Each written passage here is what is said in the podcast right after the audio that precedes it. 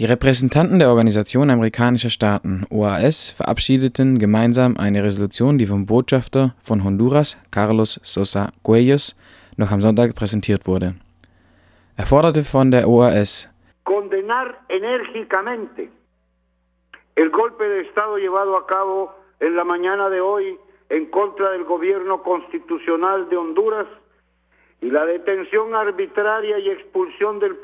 Erstens der Militärputsch gegen die gewählte Regierung sowie die Gefangennahme und Verschleppung des verfassungsmäßig gewählten Präsidenten José Manuel Zelaya González energisch zu verurteilen.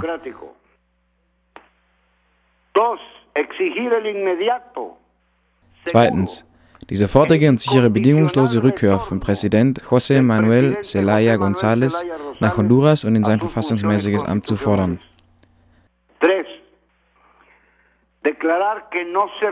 Drittens, zu erklären, dass keine Regierung, die aus dem Militärputsch entsteht, anerkannt wird.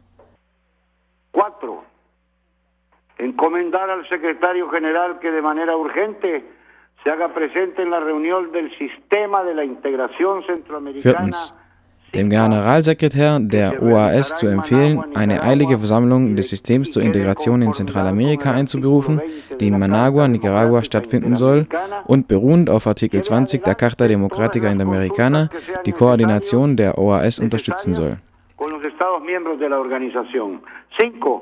Condenar enérgicamente todo acto de violencia y en especial la detención arbitraria denunciada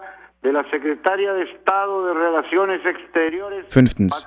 Jeden gewalttätigen Akt in Honduras energisch zu verurteilen, insbesondere die Verhaftung der Außenministerin Patricia Rodas, anderer Kabinettsmitglieder wie dem Bürgermeister von San Pedro Sula und weiteren Betroffenen.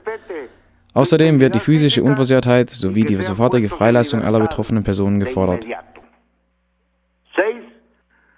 Convocar un periodo extraordinario de sesiones de la Asamblea General de la OEA a celebrarse en la sede de la organización el martes 30 de junio del 2009 para que éste adopte las decisiones que estime apropiadas.